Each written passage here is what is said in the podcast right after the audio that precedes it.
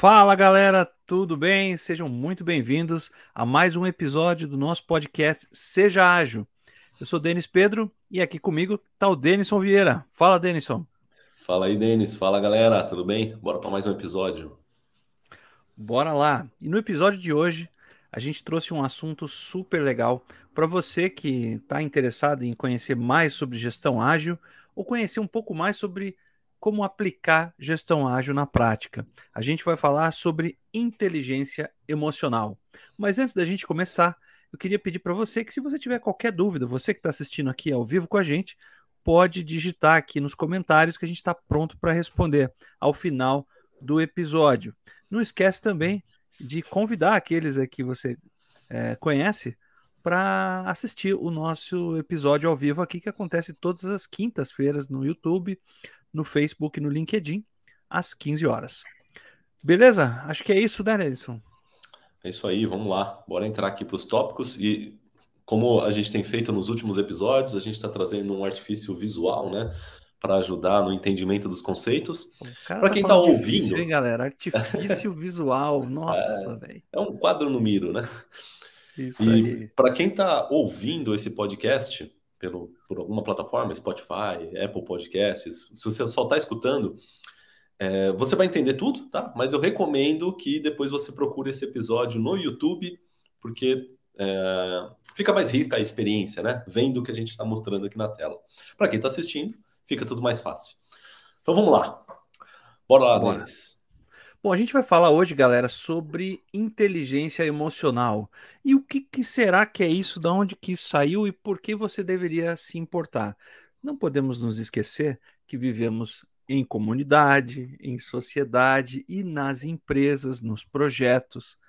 A gente tem um componente que é o ser humano. E esse ser humano é o que vai fazer a total diferença. E à medida que a gente sabe se relacionar tanto com os outros e também com a gente mesmo, a gente tende a ter um pouco mais de sucesso. E a gente vai entender juntos aqui hoje o que, que é inteligência emocional, como isso pode se aplicar no dia a dia é, do, do trabalho, dos projetos e como você pode desenvolver ainda mais a sua inteligência emocional. Vamos nessa? Vamos lá, bora lá. É, a gente trouxe aqui a definição de inteligência emocional, né? É um resumo da definição. É, é, acho que a definição não é tão simples, né? Porque tem um livro inteiro só para falar é, disso. É. Mas o, o, resumo dessa definição é o que a gente trouxe aqui é, para passar para vocês. Né? Então, eu vou ler aqui rapidinho o, a definição. Tá? Então, o que é inteligência emocional? É a capacidade de identificar e gerenciar os nossos próprios sentimentos para nos motivar, acalmar, alegrar a, e atingir a nossa melhor performance. E não só para nós, né? mas também inspirando o mesmo nas pessoas ao nosso redor. Olha só que bonito, né? A definição. É, a gente pode resumir como uma forma de gerenciar os nossos sentimentos para que a gente possa liderar, e inspirar e, e alcançar os objetivos que a gente quer. A gente trouxe aqui também uma imagem que eu sempre é, gosto de usar essa analogia, que é do homem e do elefante, né? Ou do do piloto de elefante, sei lá como é que chamaria aí alguém. Ele não que... está cavalgando um elefante, ele deve estar elefanteando, né? Elefanteando um elefante, né? É, para quem, quem não está vendo, imagina um elefante e um homenzinho em cima do elefante, levando, sei lá, sei lá qual é o nome que dá para isso, né? Montou o elefante aí. Montando o elefante. É, boa, montando, acho que é a palavra boa. O que que acontece? E aí, o que que é essa analogia? O elefante é como se fosse o nosso cérebro emocional.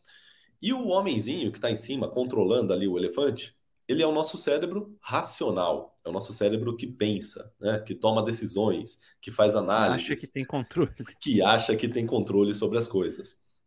E, e aí a, a, grande analogia é essa. Né? É, imagina um, um homem é, cavalgando, cavalgando, não, andando ali, controlando um montando, elefante, em cima, montando. montando no elefante. Imagina um homem montando um elefante ele vai tentar, né? Nós, seres humanos, a gente tem, de certa forma, uma inteligência superior à dos elefantes, né? A gente vai saber, de alguma forma, domar aquele elefante, fazer é, ele fazer algumas coisas que a gente quer, né? Só que é uma, é uma certa ilusão de controle que esse homenzinho tem, que ele tá ali montando no elefante, né, fazendo o elefante ir para frente, ir para direita, ir para esquerda. Só que se por algum motivo qualquer esse elefante é, sei lá, tá chegando num lago e o elefante não gosta de água, ele não vai entrar, não quer entrar no lago, não tem o que o, o, o ser humano fazer, não, não, assim, não vai ter o que ele fazer para colocar esse elefante dentro da água. A não ser que, óbvio, né? Use... Aí a gente tem tecnologia, tem maquinários que a gente poderia pegar o elefante colocar lá. Mas imagina que é só o homem sozinho em cima do elefante. Não tem mais nada, não tem nenhum, nenhuma. Não tem carro, não tem nada por perto. Ele não vai nunca conseguir puxar o elefante e colocar ele dentro da água. Se o elefante, se, se o caminho que, que precisa ser percorrido é para a esquerda e o elefante quer ir para a direita, esquece. Vai para a direita, não tem o que fazer. É a mesma coisa. Essa analogia a gente usa para é, porque ela representa muito bem o nosso cérebro. Imagina que dentro do nosso cérebro tem um elefante, que é ali, gigante, que, são, que é o nosso cérebro emocional, que, de certa forma, você consegue controlar ele, e, o, o, nosso cérebro racional é, é o homenzinho em cima do elefante, de certa forma a gente consegue controlar alguma coisa. É, da mesma forma que o homem consegue controlar o elefante de, de, de alguma forma. Né? Ah, eu tenho Mas um exemplo tem, claro disso, cara. Ele não tem total controle, né? Pode falar aí, cara. Seguinte, por muitos anos, e eu estou melhorando isso, Denis é testemunha, eu lidei com um medo muito grande de andar de avião. E toda vez que eu procurava minimizar esse, esse medo, as pessoas me falavam assim: Olha, mas esse é o jeito mais seguro de se viajar no mundo. Olha, quando. E eu, eu tinha medo, não era nem da decolagem, era das turbulências. E eu lia muito, fui atrás de literatura. O meu racional dizia assim para mim: cara, turbulência não é nada, é uma lombada no céu. Né? E eu fui atrás de tudo quanto foi literatura, pessoas me falando, conversei com pilotos e coisa e tal. Só que o elefante das minhas emoções ignorava tudo isso. Falou, legal, mas você ainda tem medo. Então eu, eu Quando chega na hora, na porta do avião, né? O elefante toma o controle e já era. Tô nem aí pros livros que você leu, exatamente. O elefante passou por cima de mim várias e várias vezes. E de uns tempos para cá, talvez com, com o apoio da galera, da minha esposa, do Denison, que me força a viajar às vezes, e eu vou felizão agora, não tenho mais medo de, de pegar os aviões, que, que eu tinha muito medo. A, aprendi a lidar com o elefante. Mas isso me veio à mente agora porque era uma coisa que, por mais que meu cérebro achasse estivesse no comando e no controle, não tava, galera. E eu tive que aprender a, a aprimorar minha inteligência emocional também nesse quesito. Exatamente. Inteligência emocional é isso, né? É justamente você conseguir. E aí a gente vai falar mais para frente disso, né? De autoconhecimento, é, é, que, que, é um dos componentes, né, dos cinco componentes, mas autoconhecimento é um componente muito forte, porque ele é muito importante para isso, para você entender, cara, que tipo de emoção que de repente se torna o elefante da sua cabeça, te controla e não importa qualquer é, justificativa racional, esse elefante vai te controlar, né? E todo mundo tem um elefantezinho dentro da cabeça aí. Todo mundo tem. Tem uns que, cara, é, o Denis, né, tem ali o medo do avião, que eventualmente se tomar ali, ele, cara, não, não tem jeito, você pode explicar tudo para ele, a física, mostrar estatísticas, né, que é, acidente é 0,001%, morre mais gente atropelada na rua do que do avião, não, importa, né? Tudo isso é racional, são racionalidades que a, a parte emocional do cérebro ignora, né? E aí, da, dito isso, e aí o, o, no início do episódio deles também comentou, né? Nós trabalhamos é, em equipes, somos pessoas, né? somos seres sociais, né? A gente trabalha com pessoas, as equipes são compostas por pessoas, as empresas são compostas por, por, pessoas. Então imagina cada pessoa, cada componente ali da tua equipe, cada colega de trabalho, cada pessoa ali, como alguém que tem um elefantezinho e um homenzinho dentro da, de cada cabecinha. E você, como líder, e você também tem o teu elefante, o teu, o teu homenzinho. O que, que isso significa? Cada um tem suas emoções, tem seus gatilhos que ativam as emoções, tem emoções que são mais dominantes, outras que são menos.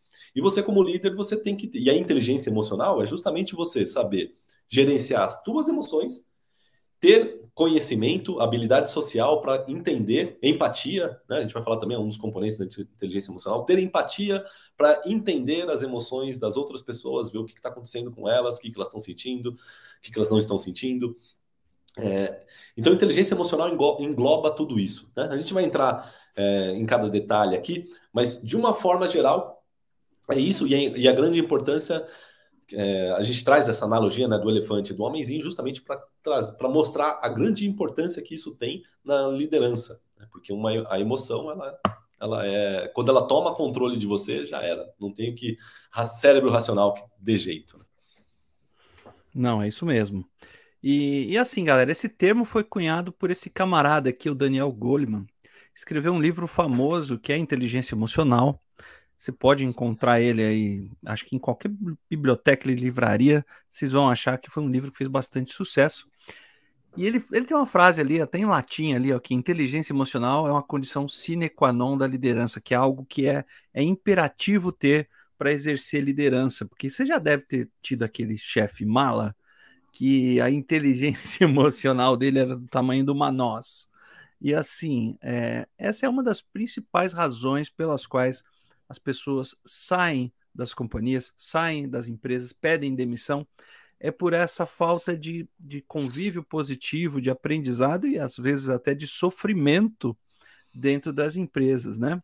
E você é um líder com uma inteligência emocional é, bem calibrada, vamos chamar assim, você tem uma condição de ter pleno sucesso lá e especialmente ganhar seu time de alcançar os resultados que você quer. Agora, se você não tiver você está em perigo.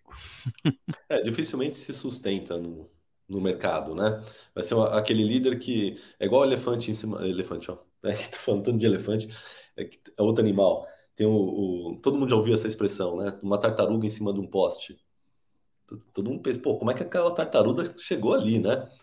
Quem nunca viu um líder ou alguém numa empresa que é igual uma tartaruga em cima do poste. Né? Você fala, como é que esse cara chegou nessa posição que ele está, né? Ou como é que essa mulher chegou onde ela está? Alguém colocou é, ele ali, né? Alguém colocou ali, né? Só que é qual que é o grande problema desse tipo de situação? É, quando você vê uma situação dessa, é que é, é difícil, a gente não vai ficar olhando isso no tempo, né? Mas provavelmente essa pessoa não se mantém ali por muitos anos, não se mantém ali por muito tempo. Essa é, é uma carreira quando alguém é colocado assim de forma artificial e ela não tem tato nenhum com pessoas, não tem é, inteligência emocional nenhuma, é, dificilmente ela se mantém na carreira. Ela só vai se manter ali enquanto quem colocou ela ali tiver mantendo ela ali, né? Mas ela não se mantém por si só, porque a pessoa não é líder, né? Como o, o Daniel Goleman diz no livro, é, quando ele fala ali que inteligência emocional é condição sine qua non para liderança, é, esse livro é muito bacana, porque ele, ele, fez um estudo das. Eu acho que ele pegou as top 500 maiores empresas do mundo, né, na lista Isso. da Forbes. E, e aí, o que, que ele fez? As maiores empresas do mundo, todas têm programas de avaliação de desempenho das pessoas, né? É, a, a, todas não, mas a maioria delas. Então ele pegou análise, ele fez contato com as empresas, né, e pegou a, a, os resultados das análises de avaliação de desempenho das top 500 maiores empresas do mundo. E para que ele está fazendo? Ele fez um, é um grande estudo, né? Ele e a equipe dele fizeram. O que, que eles estavam querendo entender ali? O que, que faz as pessoas crescerem nas empresas? Né? Olhando o histórico da avaliação de desempenho de empresas grandes, ele, ele, imaginou que, pô, eu vou ter alguma dica ali do que, que faz as pessoas que realmente chegam ao topo, que realmente se mantêm no topo, não só chegar, né? Mas se mantém no topo, é, se mantém numa posição de liderança. E com base nesse grande estudo que ele fez, ele percebeu que os componentes da inteligência, da inteligência emocional, as pessoas que tinham esses componentes desenvolvidos, elas se mantinham mais no topo do que qualquer outra habilidade que as pessoas pudessem ter. Tá? Ah, o Denis até trouxe aqui um, um quadrinho que explica isso, né? É, dessa pesquisa. O é, que, que ele percebeu? Né? E, e, existem vários componentes que ajudam as pessoas a crescerem na carreira, né? como o próprio QI, que era muito famoso no século passado, né? o quociente de inteligência. Achava-se que quem tinha um QI alto, tipo Albert Einstein, né? É, o próprio Bill Gates tem QI alto, algumas personalidades que têm QI alto, e, e pensava-se que, bom, é, tem, quem tiver um QI alto tem sucesso na carreira, né? Vai ser alguém que vai ter, vai prosperar na vida. E nessa pesquisa que o Daniel Goleman fez, olhando né, os executivos das maiores, das 500 maiores empresas do mundo, ele percebeu que não é. O, o, a, o alto QI, sim, ajuda, influencia, mas influencia em 20%. 80% é, do, dos resultados que, dessas pessoas que subiam na carreira é, eram devido a outros fatores como classe social, às vezes sorte, às vezes a formação da pessoa, e ele percebeu que o fator mais determinante, que tinha mais influência no maior crescimento peso, né? dos líderes, maior peso, era a inteligência emocional. Eram as pessoas que tinham capacidade de. É, e a gente vai falar aqui os cinco componentes da inteligência emocional, mas pessoas que tinham esses cinco componentes desenvolvidos. A gente já vai falar aqui mais para mais frente. Tá? E aí ele chegou, com base né, no resultado desse estudo, que ele chega nessa conclusão, que ele fala, cara, para a liderança, é muito difícil você é, se manter numa posição de liderança se você não tiver desenvolvido tua inteligência emocional. Por isso que ele diz, inteligência emocional é condição sine qua non para a liderança. E o bacana disso é que inteligência emocional, diferente das outras habilidades que a gente falou aqui, como QI, ou você nasce com um QI alto, ou é, é difícil você desenvolver o QI ao longo da vida, né? Ou a pessoa nasce com aquela habilidade é, analítica, uma habilidade de cálculo, ou alguma as habilidades que o QI mede, ou não tem jeito, né? Não dá para desenvolver. Ou a pessoa nasce numa classe social né, favorecida, ou não tem jeito, é uma sorte, né? Nasceu ali ou não nasceu ali. É, a formação também tem muito a ver com as oportunidades que a pessoa tem na vida. Então tem muita coisa que a pessoa o ambiente que ele nasceu, tá? É, é, são coisas que são loteria, né? Cada um não é muito meritocrático. Agora, a inteligência emocional, o grande bacana disso, a, a, ela tem um maior peso no sucesso de um, de um líder e ela é treinável. Dá para você aprender, dá para você é, desenvolver. Essa é a grande beleza, tá? É, e aí a gente vai falar aqui os, os componentes para você ver que dá para você, cada um deles dá para você praticar, para você desenvolver e se tornar uma pessoa com inteligência emocional mais elevada. E isso vai aumentar muito suas chances de sucesso, mais do que alguém que tem um QI alto. Não, vamos lá. Agora, é, quando a gente pensa em inteligência emocional, né? Fala, pô, então eu posso ser burro emocionalmente? Não é isso, gente. É, é a capacidade da gente desenvolver é, certas dinâmicas na nossa comunicação, na nossa interação com as pessoas. É quando a gente tem o estímulo e uma resposta. O que acontece no meio aqui é o que a gente chama de arbítrio, que é a decisão que a gente vai tomar em relação àquele estímulo que a gente recebeu. Então, por exemplo, você chega no trabalho e enfrenta um problemão. Você vai reagir como? Você vai ficar de cara feia, vai descontar em todo mundo, ou você vai encontrar uma maneira de, de conseguir passar por isso, não é? E, e esse passar por isso vai muito, está muito ligado com relação à sua habilidade de inteligência emocional, ao seu desenvolvimento de inteligência emocional, que o Daniel Goleman conseguiu capturar isso muito bem no livro. E ele listou aqui cinco pilares da inteligência emocional. A gente vai passar por cada um deles agora. O primeiro deles é o autoconhecimento não é? Isso é muito legal de você se autoconhecer. Eu, eu gosto muito de fazer isso. Até comecei aqui brincando com vocês, mas compartilhando algo meu, pessoal, que eu tive que lidar, que era o, o medo das turbulências, né? E hoje, depois de tanto estudo e depois de voar tanto, isso foi embora. Mas assim, foram anos de, de esforço e de autoconhecimento, de saber os meus limites e coisa e tal. E, e você exercer esse autoconhecimento de, de você saber até onde a água pode ferver é uma forma legal de você saber como lidar, como reagir, que tipos de palavras usar. E eu gosto muito de ler as pessoas, de saber é, como interagir com elas no nível de, de que elas possam me compreender na linguagem delas. Mas antes, eu procuro olhar para dentro de mim. Acho que esse é o primeiro, Denison. Bacana. E, assim, dando exemplo também de autoconhecimento, cara, isso é um negócio que é, talvez dos cinco componentes aqui da inteligência emocional que eu vou falar, esse é o mais difícil de todos, tá? É o mais difícil e é, é o único que você pode falar, cara, eu nunca vou conseguir chegar no ápice, ou, ou assim, você pode morrer tentando, porque é, é difícil alguém falar, pô, eu me conheço 100%, né? Tem gente que faz anos de terapia para buscar autoconhecimento, continua fazendo, inclusive recomendo que façam terapia todo mundo, né, quem puder, que porque é uma busca constante de autoconhecimento para você entender quais são os gatilhos que, que disparam as suas emoções, né? O que, que pode te deixar com raiva, o que, que pode te dar medo, e o medo, é, consequentemente, ele pode causar paralisia, né? Pode fazer você parar e deixar de fazer algo que você deveria fazer, ou poderia fazer, ou seria bom fazer.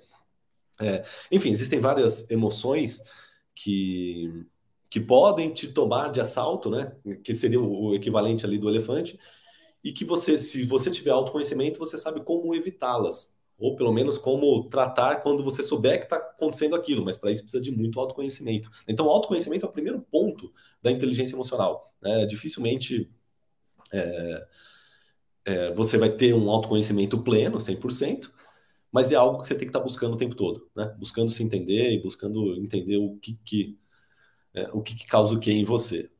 Não, e pontos positivos também, de você conseguir desenvolver certas habilidades que você tem e investir nisso, né? Saber que você, olha, sou muito bom nisso aqui, vou para cima, vou me aperfeiçoar. Exatamente. Não, inclusive, é, ainda bem que você falou esse ponto aqui, eu acho muito bacana, cara. Eu estava lendo um livro, já faz um tempo que eu li esse livro, acho que deve ter uns dois meses, mas eu lembrei agora disso. É, não sei se você já viu aquele livro Originais, do Adam Grant. Muito bacana. O que, que, que ele fala? Né? fala de pessoas que são originais, que conseguem fazer feitos extraordinários tal. E o que, que ele percebeu, um, um padrão né, na, nas pessoas originais? É que são pessoas que, ao invés de focar naquilo que ela é ruim e tentar melhorar seus defeitos ou seus problemas, suas deficiências, elas focam naquilo que elas já são boas e se tornam outliers naquilo. Exemplo, né? É, eu, por exemplo, eu não sou muito bom Ó, não, habilidade social talvez seja a minha inteligência, da parte da inteligência emocional que eu tenho mais deficiente, total. Assim, eu sou uma pessoa introspectiva, eu tenho, tenho dificuldade com isso. Eu tenho mesmo, né? É, às vezes as pessoas veem, pô, fazendo live, né, para 500 pessoas, é, mil pessoas. Fala, caramba, você tem né, vergonha? Sim, eu tenho, eu tenho esse problema, eu tenho. Eu sou eu, é, de natureza introspectiva. É, logo, ao invés de eu ficar só tentando martelar e melhorar isso, melhorar isso, eu pego alguma qualidade minha que eu tenho, que eu sei que é uma qualidade, é algo que eu faço acima da, da média né, de outras pessoas, e vou procurar melhorar aquilo que eu já faço bem. E ao fazer isso, um exemplo, né? Eu sempre percebi que eu tenho habilidade para didática, para ensino, para é, fazer esse tipo de coisa. Então, ao invés de eu ficar tentando for, é, dar murro em ponta de faca naquilo que é difícil de melhorar, que eu, que eu, que eu sou. É, que eu tenho uma. Não é deficiência, eu tenho uma dificuldade, é melhor eu pegar aquilo que eu já sou bom e, e aprimorar aquilo e crescer naquilo. E aí a gente cresce muito mais, né?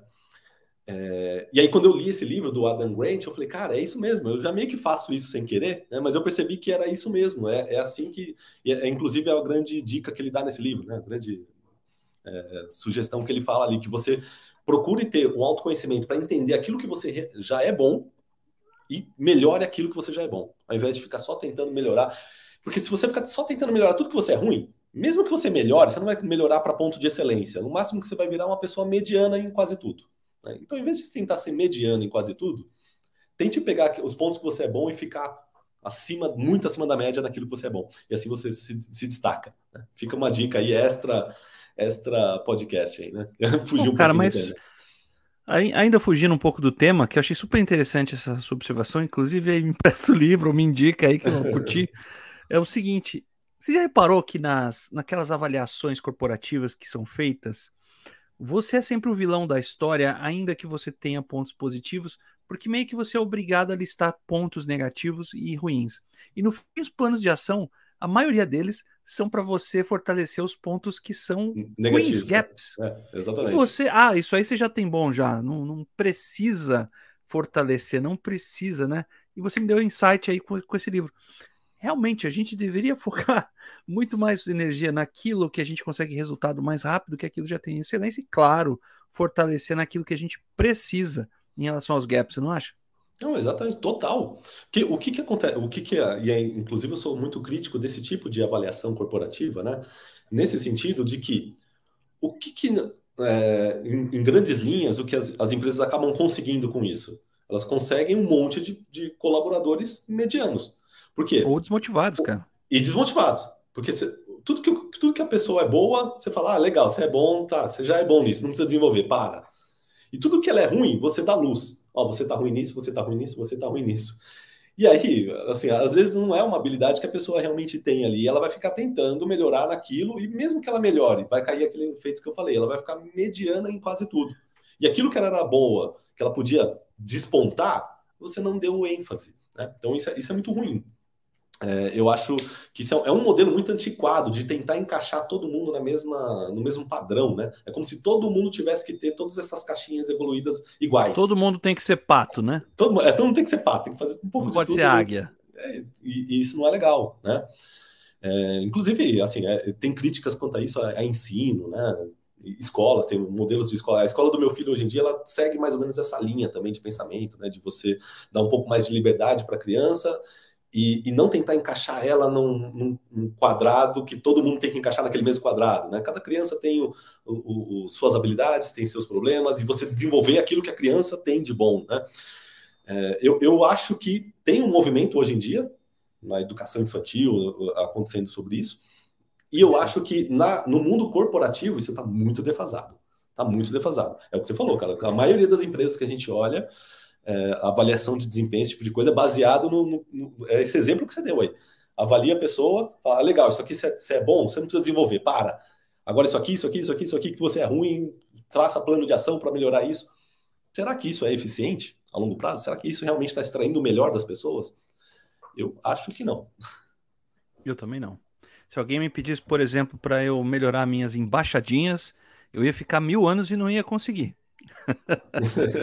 habilidade zero que eu tenho. Pois é, né, cara? imagina se alguém falasse pro, sei lá, pegar um jogador aqui, Cristiano Ronaldo, né? Ou Messi, Lionel Messi, melhores jogadores de futebol do mundo. Chegasse para os caras e falasse, pô, ou chega para o Messi, né? Imagina, eu não sei se o Messi é bom nadador. Eu imagino que não, né? Pela estatura e tal. Mas imagina que você chega para o Messi e fala, ó, oh, Messi, você tirou 10 em futebol, tá ótimo, mas na natação você tirou nota 3, cara. Não, para o futebol aí, que isso aí você já tá bom, e vamos aprimorar a natação o cara ia chegar a ser o melhor do mundo no futuro? Não, né? Acho que não. É, é Mas a automotivação desses caras, velho. Mas você percebe que ele pega aquilo que ele já é bom e, e melhora? Sim, né? é, é, sim. isso. Né? Tem, tem, um, tem um goleiro de um time muito bom aí, o Rogério Ceni, que ficava treinando horas depois do jogo, né? Ou depois do treino para bater falta, e o cara foi é, muito bom nisso, porque ele fazia além, né? daquilo que lhe era pedido. Mas vamos lá para o segundo, que a gente ficou foi falando. Ele se empolgou e... com o autoconhecimento. Aqui. Vamos se empolgou, dois, foi é. mal, galera. E do autocontrole. Autocontrole, você acha que é importante, cara? Total, né? E assim, é, para você ter autocontrole é, é necessário o autoconhecimento. Né? E o autocontrole é justamente aquilo que o Denis. Você comentou agora há pouco, Denis. É, você falou, você chega numa equipe, ou chega numa situação e acontece algum problema, ou você tem medo de alguma coisa e acontece aquilo como que reagir, dispara né? o teu medo, como você reage a isso? É aqui que entra a questão do autocontrole. Até alguém, eu tinha visto aqui nos comentários, deixa eu ver se eu acho, que alguém colocou aqui o medo todo mundo tem. Deixa eu ver quem que foi. Ó, o Janderson, ele mandou aqui, ó, medo é um sentimento comum a todos, né? O que diferencia é, é como você aprendeu a lidar com ele. Exatamente, cara. É isso aí. Isso é autocontrole, tá? O medo todo mundo tem. É, todas as emoções todo mundo tem. O grande ponto é como que você lida com elas. Isso é autocontrole. Tá? Eu gosto muito de, de ler é, filosofia estoica. Né? E os históricos, eles falam muito sobre isso. Existem duas, basicamente duas coisas na vida. Aquilo que você controla e aquilo que você não controla. O que vai acontecer se o projeto atrasou, se alguém, sei lá, não cumpriu o, o, o que foi prometido é, e você ficou puto da vida, ou se estourou um novo coronavírus aí, um novo vírus, e vai ter uma nova pandemia. São tudo coisas externas que você não tem controle. Logo, você não deve se preocupar com isso. Agora, como você reage a tudo isso, isso está 100% no teu controle. Tá? E é isso que você tem que desenvolver. Como é, lidar, como reagir com as coisas conforme elas acontecem. Tá? E aí uma das, das dicas, né? vamos chamar de dicas aqui, que a gente pode ter é, para essas situações é não focar no problema e sempre focar na solução. Né? Não fica, ah, puta, o que, que, que aconteceu? Meu Deus, devia ter feito isso, não devia ter feito aquilo. Esquece o devia, né? Para de falar. Don't hate the player, hate é, the game. Exatamente. Joga fora do teu vocabulário esse tipo de palavra de, de devia, não devia. Esquece o que passou. O que passou, passou. Né?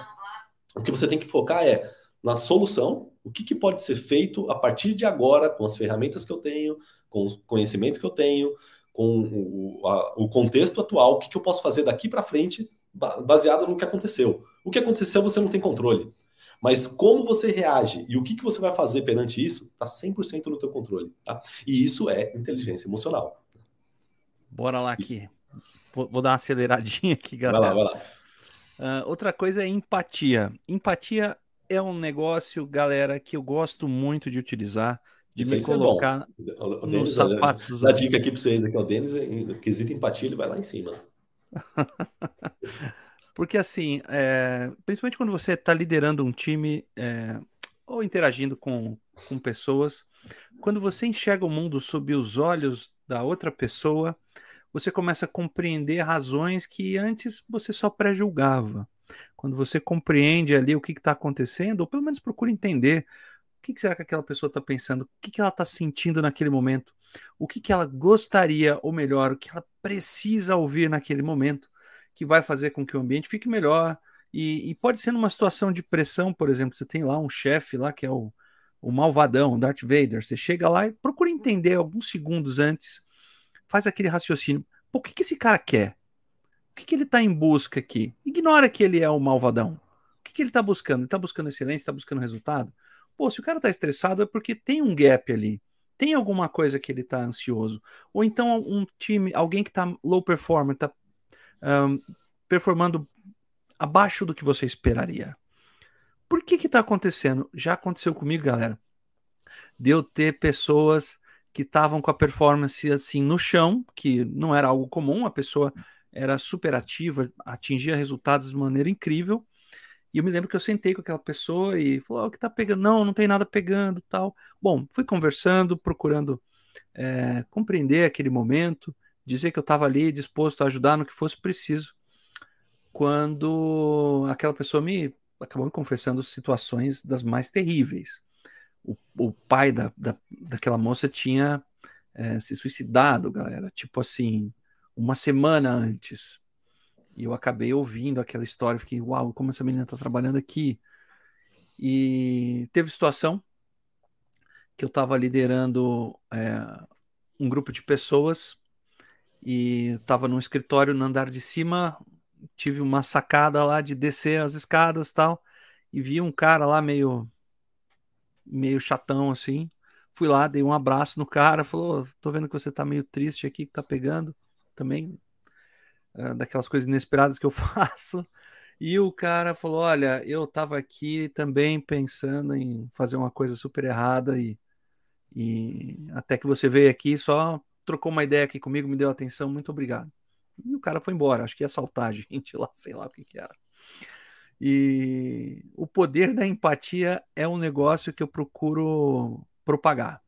E isso pode ser um verdadeiro mecanismo de produtividade para o seu time, para sua família, é, para as pessoas que estão com você e, e te faz tomar ações melhores. O mais legal da empatia é o sentimento que vem um minuto depois quando você tem um sentimento de autogratidão, de falar, puxa vida, ajudei alguém e enxerguei o mundo sob a ótica dele e o ambiente ficou melhor por conta disso. Show de bola, cara. Muito bom, parabéns. E, e, é isso, né? A empatia é um dos pontos aí fundamentais, é o quarto ponto aqui da inteligência emocional, né? Terceiro, né? Na verdade. Falando, terceiro. terceiro. Vamos para o quarto. Vamos para o quarto aqui, que é a automotivação, né? o líder que tem inteligência emocional é aquele cara que não depende dos outros, não depende de uma motivação externa, ele quer fazer o que tem, o que, tem que ser feito, né? ele, ele, ele se motiva. É... é o cara que é competitivo, o, o já diz, acha? Né? Não, não necessariamente. Não, não, não é, é né? competitivo. Não, não é, não é competitivo. É alguém que, cara, gosta, tem, tem um sentimento de realização, porque é bacana. Tem né? propósito, né? né? Eu, eu, tenho muito isso, sabe? De sentir que a hora que você termina um trabalho ou termina alguma coisa, você se sente bem. Você fala, caramba, fiz, né? Consegui concluir, fizemos aquilo. E, é tipo e Chaves, né, cara? Chaves, não sei. É, fica Isás e vamos fazer, e Isás é. e se empolga. É, exatamente. E aí a hora que você conclui, dá um sentimento bom, né? De caramba, consegui. E aí você vicia nesse sentimento de concluir as coisas.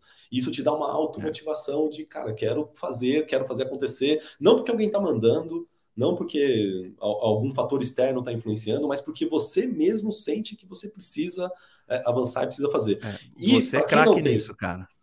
É, esse aqui talvez ele, seja, ele entra talvez no seja flow, o, galera. O, o, que eu tô melhor nesses, no, na inteligência emocional aqui dos cinco pontos, talvez A minha mesa é melhor. de frente para a mesa do Denison.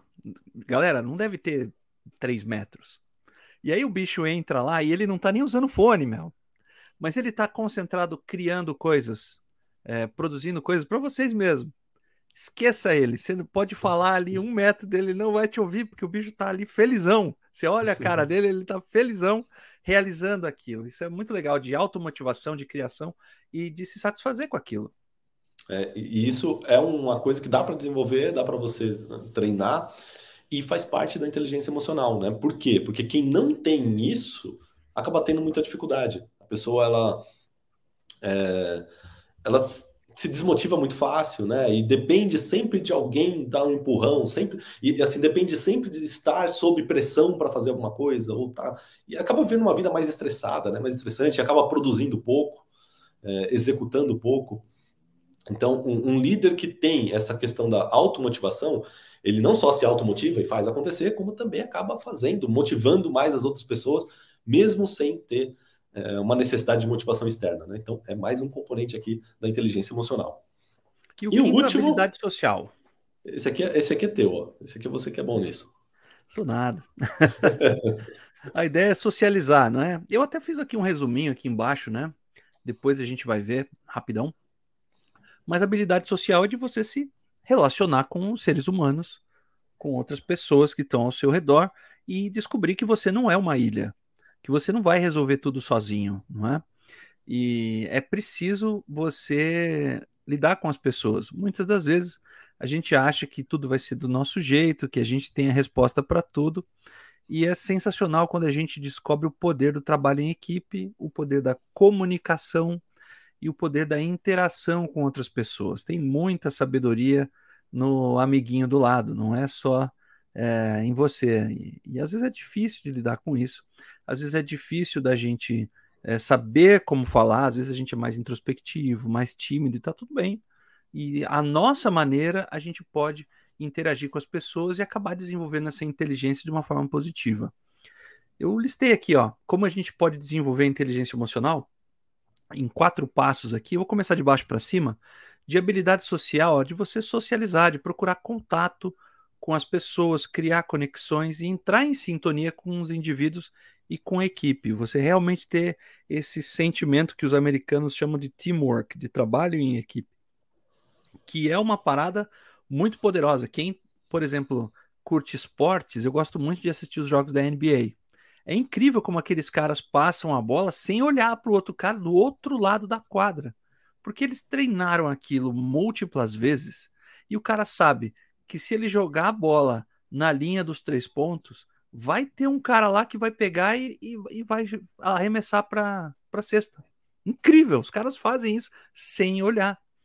Por quê? Porque eles confiam no outro, treinaram a exaustão e realmente sabem que aquilo é um time. Boa. Quer, pode falar próximo aí. Bom, empatia, procura entender as atitudes e sentimentos dos outros, se contribui para melhorar a relação com os outros, como a gente viu aqui, né? É o famoso procure primeiro compreender para depois ser compreendido. O controle emocional, você tem o controle sobre as suas emoções. A questão é uma que você tem que ter aqui uma escolha de eliminar as, as emoções negativas e dar espaços para as positivas. Isso não é fácil, mas é possível. E o último é o autoconhecimento emocional, que a gente aprendeu com o Denison hoje, de procurar entender o sentimento que você está tendo naquele momento e perguntar para você, poxa, mas por que, que eu estou sentindo isso? Não é? Por que, que eu estou sentindo e por que, que eu quero esgoelar o caboclo do outro lado ali? Vamos dar uma segurada, né? E administrar isso. Bacana. O que mais que a gente trouxe aqui, Denis? A gente Mindset, trouxe aqui o né? livro do, da Carol Dweck, de Mindset. Quer falar um pouquinho? Vamos lá, esse aqui é um conceito, ficou muito famoso no meio da gestão ágil, né? Que não tem nada a ver com a gestão ágil, mas é, ficou muito famoso. E aí muita gente até é, chama de, não o mindset dela aqui, né? Mas diz o, o conceito dela, mas traz para um conceito chamado de mindset ágil, né? Ou você tem mindset ágil, ou você não tem mindset ágil. O que, na, na prática, é, é, mais. Como é que eu posso dizer? É mais uma. Jargão, é, né? Um jargão de mercado, tal, mas não tem, não, não tem nenhuma teoria em cima disso, tá? A teoria que realmente existe é a dos, do duplo mindset aqui da Carol Dweck, por isso que a gente trouxe o livro dela, que é bacana, tá? É uma teoria bacana que diz que é, basicamente você pode ter duas formas de pensar, tá? Duas mentalidades. E aí ela classifica a, a, é, é, essas duas mentalidades em mentalidade fixa e mentalidade de crescimento. O que, que é uma mentalidade fixa? É, é sempre quando você tenta fixar as coisas, tenta deixar as coisas, é, ou acredita que as coisas são como elas são e continuarão sendo daquele jeito. Exemplo: se eu não sei fazer nada, eu não quero nem tentar porque eu não sei. Né? Ou eu sei que, que tal coisa é difícil, então não, nem vou tentar porque eu sei que é difícil. Ou a pessoa fala, eu não sou bom nisso e nunca serei. É a síndrome de Gabriela, né? Nasci assim, cresci assim, vou morrer assim. Isso é mentalidade fixa é um pensamento fixo. Né? Você acredita que as coisas são fixas, que você nasceu do jeito que você nasceu, cresceu do jeito que é e vai morrer assim. Né? O palco nasce torto nunca se endireita. Né? É... Estamos no pagode, estamos no pagode. Né? É, assim, tem, tem, e o pior, e por que eu estou falando isso, né? Tem muitas frases populares, ditados, que reforçam esse, esse negócio, né? Reforçam esse pensamento que não é bacana, tá? Talvez até isso daí tenha alguma influência nessa cultura brasileira nossa, que não é das melhores culturas, né? Não é das melhores no sentido, tá, tem muita coisa boa. Eu digo no. É, talvez não é das mais de alta performance. É, essa cultura do é coitadismo, né? Do nascer assim, vou crescer assim, esse tipo de coisa. É, e isso tudo é o que a Carol Dweck chama de mentalidade fixa. E ela diz que quem tem essa mentalidade fixa dificilmente prospera na vida. Por quê? Porque ela acredita que as coisas são como elas são e vão continuar sendo e não tem mais o que fazer e não tem, não tem como mudar. Quem tem essa mentalidade é, é, dificilmente procura se desenvolver. Dificilmente essa pessoa é, se desenvolve, dificilmente ela cresce. Já na outra vertente, que ela chama de mentalidade de crescimento, é, é um outro jeito de olhar para as coisas. Então é assim: se eu erro, eu quero tentar de novo. Eu quero tentar. Eu, vou, eu, eu, não, eu não vou tentar para ver se dá certo. Eu vou tentar até dar certo. Percebe que tem um. Você, é, muda o para ver se dá, se, se dá certo para até dar certo. É uma palavrinha que muda no teu vocabulário, no seu jeito de falar, muda completamente o seu jeito de ver o mundo. Né? É, eu tenho muito, cara, total isso. Eu, dificilmente eu pego alguma coisa para fazer para ver se dá certo. Eu faço até dar certo. Eu faço até eu conseguir. É, a Mindmaster está aqui, né, por conta da, dessa, dessa nossa perseverança. Né? A gente não fez, ah, vamos fazer um curso para ver se dá certo. Vamos fazer uma live para ver se dá certo. Vamos Não, a gente não faz, a gente faz até dar certo. A gente já fez muito, muito curso, muita live, muito treinamento, muita coisa. Por quê? Porque a gente faz até dar certo. Isso é mentalidade de crescimento. Tá? É você entender que se você errou, você pode ap aprender com aquele erro e tentar de novo. A errou de novo, aprende, tenta de novo. E até dar certo. Tá?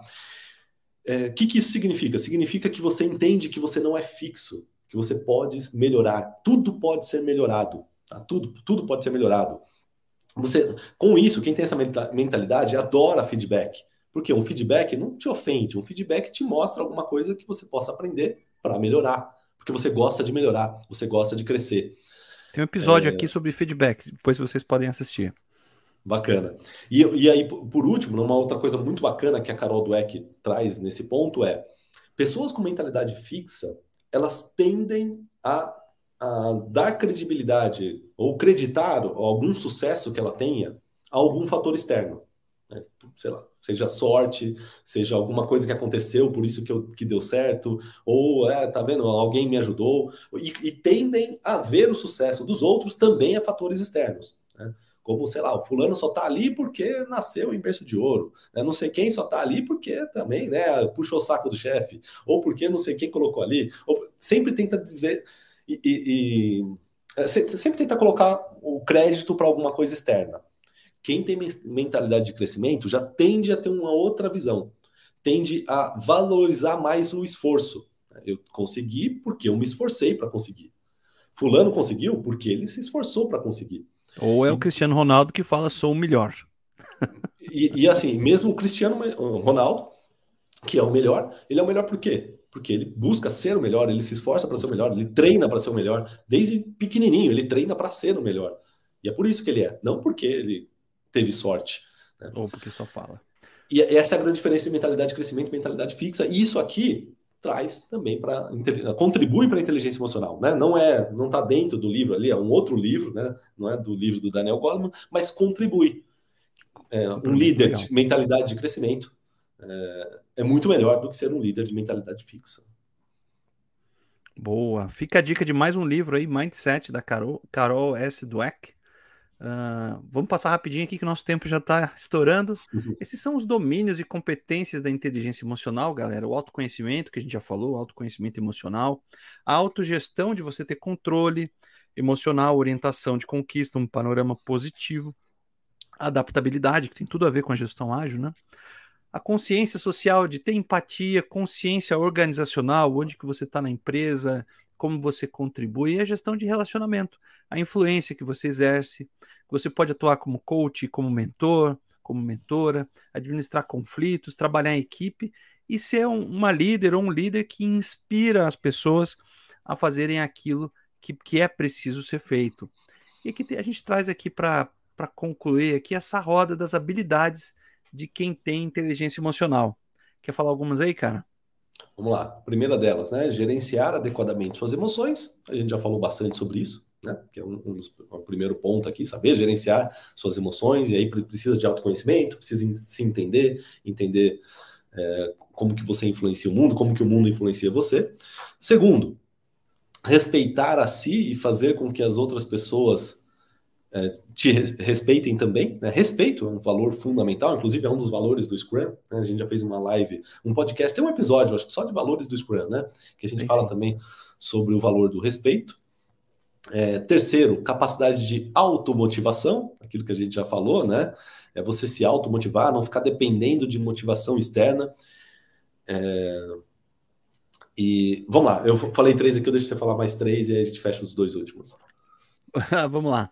A maior tolerância e capacidade de resiliência de você conseguir é, se controlar, reagir na mesma proporção e até de uma maneira mais nobre do que é preciso naquele momento, ter melhores relações interpessoais, de você conseguir é, interagir com o time, com equipes, com a sua família, com seus clientes e controlar seus impulsos e regular seu estado de humor.